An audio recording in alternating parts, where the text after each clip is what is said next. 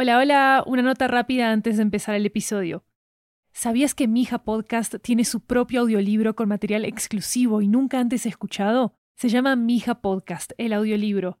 Es una colección de memorias y reflexiones de su creadora, Lori Martínez, sobre convertir su propia historia de migración en una historia de ficción. Cuando compras los audiolibros de 80, nos estás apoyando directamente como productora independiente para seguir haciendo todas nuestras series en audio. Encuéntralo ya en libro.fm, Apple Books, Google Play, Storytel, BookBeat y en tu aplicación de audiolibros favorita. También disponible en inglés y en francés. I'm Sandra, and I'm just the professional your small business was looking for. But you didn't hire me because you didn't use LinkedIn jobs. LinkedIn has professionals you can't find anywhere else, including those who aren't actively looking for a new job but might be open to the perfect role, like me. In a given month, over 70% of LinkedIn users don't visit other leading job sites. So if you're not looking on LinkedIn, you'll miss out on great candidates like Sandra. Start hiring professionals like a professional. Post your free job on linkedin.com/people today.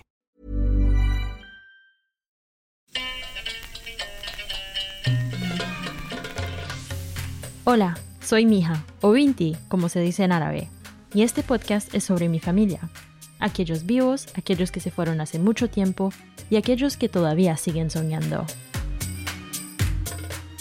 Ahora, esto es lo que deben saber sobre Gida Dolat.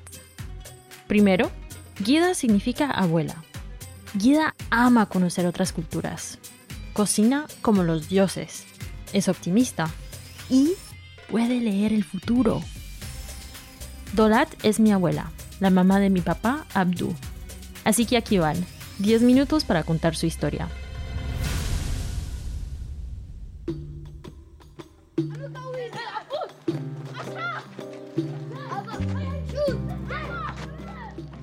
Dolat vive en una familia de 11 hermanos en Alejandría. Ella es una de las hermanas mayores. Así que naturalmente creció con un sentido de responsabilidad gigante. Es como una segunda mamá. Ayuda a criar a sus hermanos pequeños. Mientras su madre hace sus vueltas, Dolat se asegura de que sus hermanos recen, comen desayuno y estén bien vestidos para ir a la escuela. Dolat ama a su familia profundamente. Y aún así, en la casita en la que vive, todo puede volverse bastante intenso.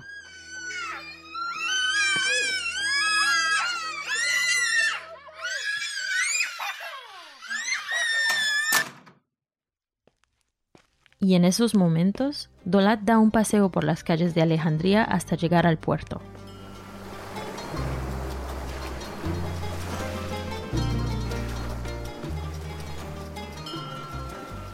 A sus 15 años, ver los botes y los barcos en el puerto la fascina.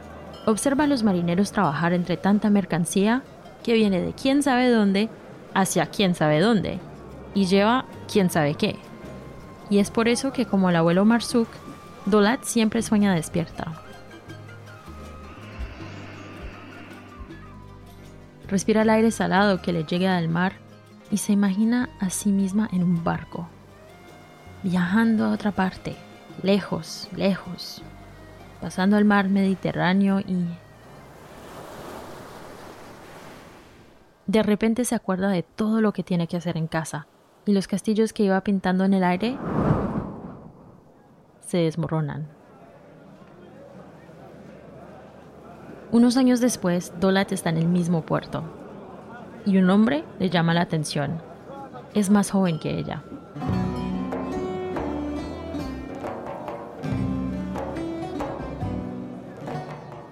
Él compra y vende algodón en el puerto. Sus ojos se cruzan. Él se acerca a ella y le habla. Se presenta. Su nombre es Mohamed y es comerciante. De inmediato, Dolat ve en sus ojos el hombre con el que se quiere casar. Y eventualmente lo hace.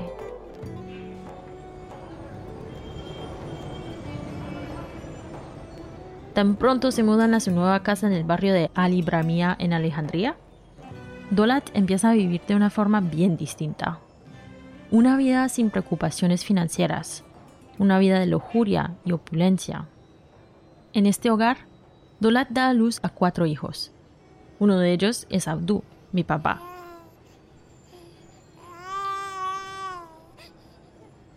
Esos primeros años los cría como nunca hubiera soñado, con comodidad, tiempo y paciencia. Y eso es porque Mohammed tenía dos negocios súper estables.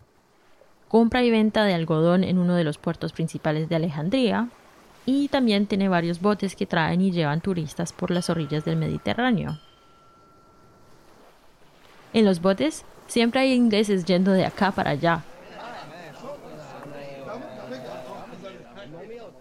Mohammed siempre llega a la casa con historias de sus clientes, historias sobre Inglaterra, Francia o Grecia. Y Dolat lo escucha, encantada con sus cuentos. Ella ama a su esposo y lo mucho que se esfuerza. Pero hay algo que no le deja pegar el ojo del todo. Y eso es porque Mohammed está tan orgulloso de todo lo que le da a su familia que se lo va contando a cualquiera que se le cruce por ahí. Organiza fiestas enormes en su casa y exhibe sus muebles, sus cuadros, todo pues. Entonces a la casa de Dolat llegan personas de todas partes del mundo. Gente de otras partes de Egipto e incluso de Europa llenan su sala y su jardín. En esas, Dolat y Abdu se quedan en otro cuarto escuchando toda la cháchara. En esos momentos, Dolat le dice a su hijo, Abdu, tengo miedo de que alguien le eche el mal de ojo a tu papá. Porque Mohammed no es que estaba siendo así como súper discreto con su riqueza, no. Pasan unos días después de una de las fiestas y Mohammed regresa a casa con un dolor en el estómago bien intenso. En menos de un día, Mohammed deja este mundo.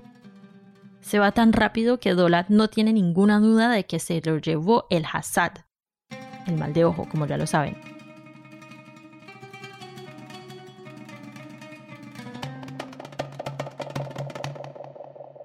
Esa misma semana, ella siente el peso de la tristeza y de la felicidad al tiempo. Se entera de que está embarazada de su cuarto hijo.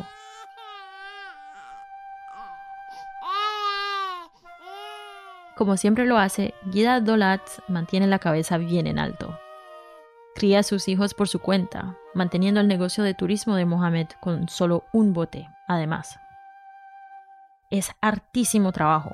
Dolat está exhausta, y aún así siempre tiene una sonrisa en su rostro. Porque la verdad, nunca está sola. Las mujeres de su comunidad la ayudan a cuidar a sus hijos cuando ella tiene que trabajar. La comunidad de Dolat es como su familia. Está ahí siempre, en las buenas y en las malas. Siete días después de dar a luz a su cuarto hijo, las mujeres del barrio la acompañan en el ritual del Seboa para darle la bienvenida al niño. Mientras todos golpean sus ollas y sartenes para estimular al niño, Daulat le pone un arete en la oreja derecha. Le susurra al oído, que siempre estés sano y salvo y que tengas mucha prosperidad. Pasan pocas semanas desde que nació el hermanito de Abdú y empieza a darse cuenta cómo está de agotada su mamá. Lo nota en sus ojos y en la forma como se queda dormida apenas se sienta en cualquier lado. En ese momento, el pequeño Abdul se hace una promesa. Cuidar a su mamá lo más que pueda.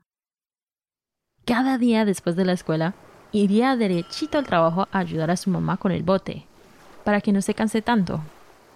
Termina su jornada escolar, va al puerto frente al mar, se sube al bote y canta y toca el laúd para los turistas.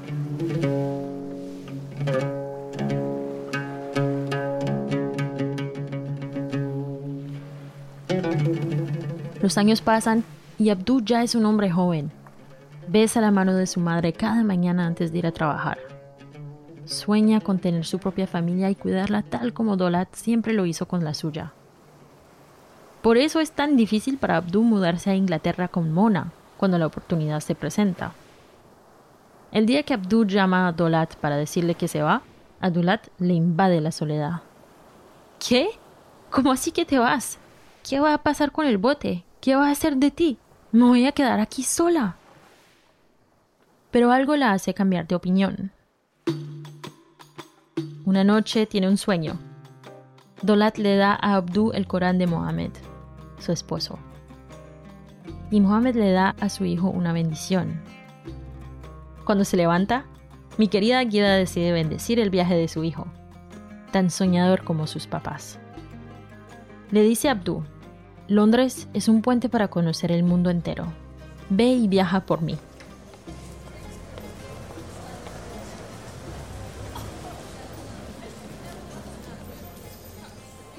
Dola también cumple su sueño de viajar.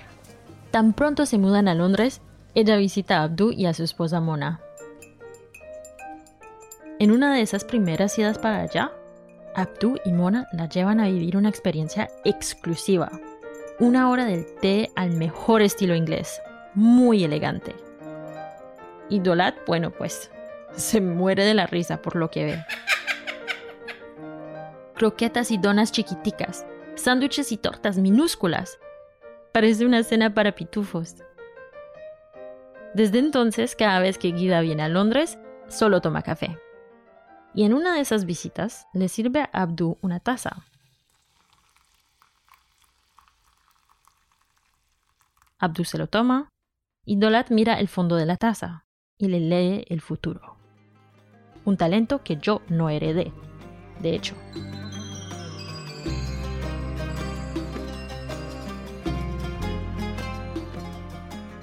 Le dice a Mona que tendrá un hijo pronto, muy pronto, y que ese hijo será un rebelde. También le hace una advertencia a Abdu no impongas tus formas de hacer las cosas.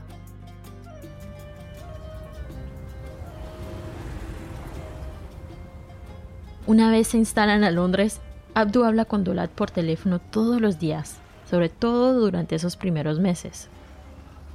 Cuando Abdu se siente lejos de casa, ella le dice que sea positivo, que vaya a caminar, a explorar la ciudad. Abdu le pregunta a Dolat, Mamá, ¿Hoy por dónde voy? Ella le contesta, camina una cuadra a la derecha, sigue dos cuadritas derechito y después coge a la izquierda. Así. Abdul siempre asume que no está yendo a ninguna parte en particular, pero igual lo pasa bien. Hasta que un día, gracias a las instrucciones de guía, se encuentra en un barrio árabe de Londres, Ealing. Palabras árabes zumban en el aire mientras él mira a su alrededor hasta ve el ojo de Horus tallado en un edificio. De la nada grita ahí en medio de la calle.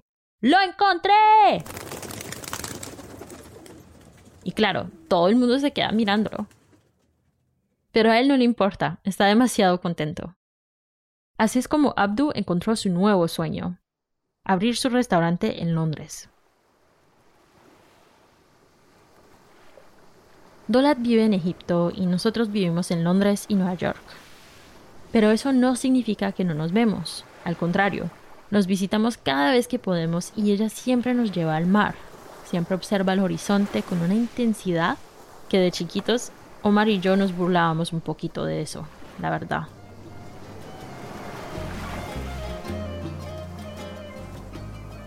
Teníamos la boca llena de sus famosas galletitas que se llaman horas y Guida nos decía que si la extrañábamos, podíamos mirar al horizonte como ella lo hace, y en cuestión de tiempo la veríamos sonriendo desde el otro lado del mundo, y nos toteábamos todos de la risa.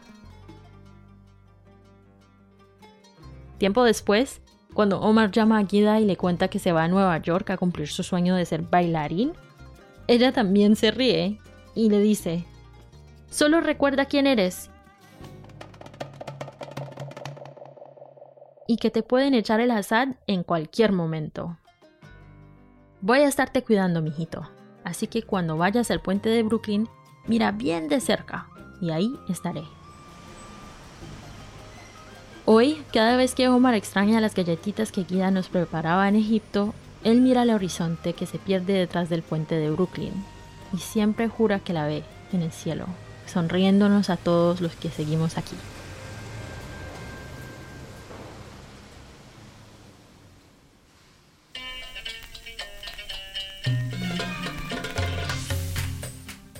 Este podcast fue producido por Studio 80.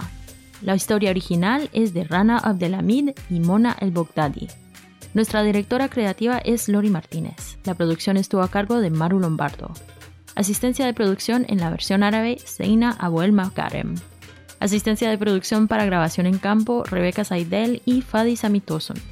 El tema original es de Gabriel Dalmazo. Editores de sonido, Luis Raúl López Levi y Maru Lombardo.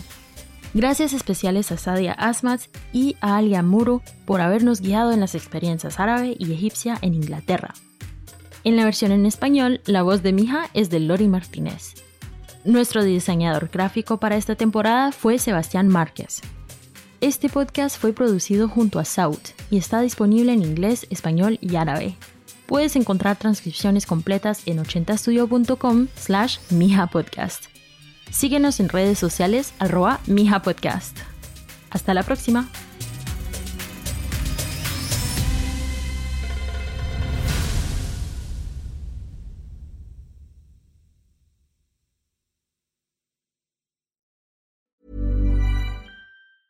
Hi, I'm Daniel, founder of Pretty Litter. Did you know cats tend to hide symptoms of sickness and pain? I learned this the hard way after losing my cat, Gingy. So I created Pretty Litter, a health monitoring litter that helps detect early signs of illness by changing colors, saving you money and potentially your cat's life. Pretty Litter is veterinarian developed, and it's the easiest way to keep tabs on your fur baby's health right at home. Go to prettylitter.com and use code ACAST for 20% off your first order and a free cat toy. Terms and conditions apply. See site for details.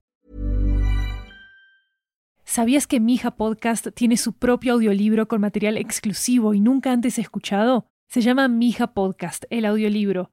Es una colección de memorias y reflexiones de su creadora, Lori Martínez, sobre convertir su propia historia de migración en una historia de ficción. Cuando compras los audiolibros de 80, nos estás apoyando directamente como productora independiente para seguir haciendo todas nuestras series en audio. Encuéntralo ya en libro.fm Apple Books, Google Play, Storytel, BookBeat y en tu aplicación de audiolibros favorita. También disponible en inglés y en francés.